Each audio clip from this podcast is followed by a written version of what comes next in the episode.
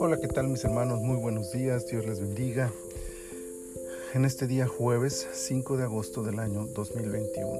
Estamos en la temporada 5, el episodio 33 de nuestro devocional en su reposo. Quiero leerles el versículo 29 del capítulo 33 de Deuteronomio que dice, Bienaventurado tú, oh Israel, ¿quién como tú, pueblo salvo por Jehová, escudo de tu socorro y espada de tu triunfo? Así que tus enemigos serán humillados y tú hollarás sobre sus alturas. En la profecía de este capítulo, Dios declara sus bendiciones sobre Israel tribu por tribu. Al final, después de escuchar todo lo que Dios hará por su pueblo, la reacción del versículo de este día es natural. Bienaventurado.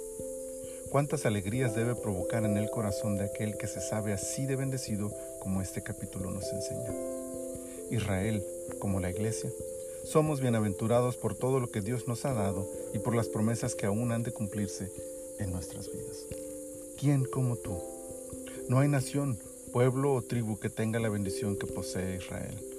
Sin duda, era un pueblo privilegiado, especial, diferente Ninguna otra nación en el mundo tenía a este único y verdadero Dios. La pregunta entonces tiene un toque retórico, porque la respuesta es obvia. No hay otro pueblo como Israel.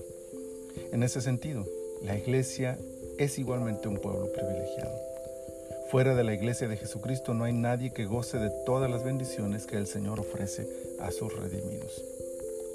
El problema de Israel, y en ocasiones también de la iglesia, es que llegamos a creer que somos un pueblo privilegiado por méritos propios. Israel pensó que merecía todos esos privilegios, que eran especiales por sí mismos, pero la realidad es que esos privilegios y eso especial que tenían era solo porque Dios los escogió. La iglesia está en la misma condición. Somos un pueblo privilegiado, sí, pero todo es por la gracia inmerecida que ha sido puesta sobre nuestras vidas. No hay nadie que disfrute de todo lo que Dios le da a su iglesia, es cierto, pero eso no ocurre porque seamos mejores que los demás. Ha sido su gracia, solo su gracia la que nos ha escogido y sacado del lodo del pecado en el que vivíamos y ha limpiado nuestra vida y nos ha dado su salvación. No merecemos nada, no somos dignos. Él nos ha hecho dignos por salvarnos, por limpiarnos, por santificarnos.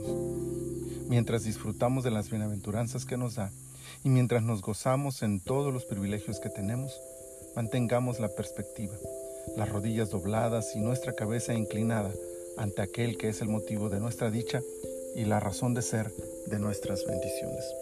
De paso, aprovechemos para no cometer el otro error de Israel, creer que esto era exclusivo para ellos.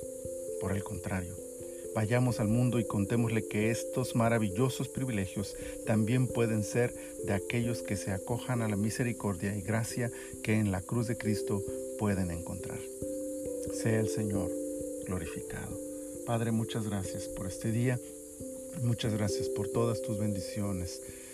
Señor, gracias por esta palabra. Ayúdanos a mantener esa perspectiva de agradecimiento, de gozo, de reconocimiento de ese lugar especial que tú nos has dado, pero nunca olvidar que todo depende de ti, que somos lo que somos porque tú has tenido misericordia de nosotros.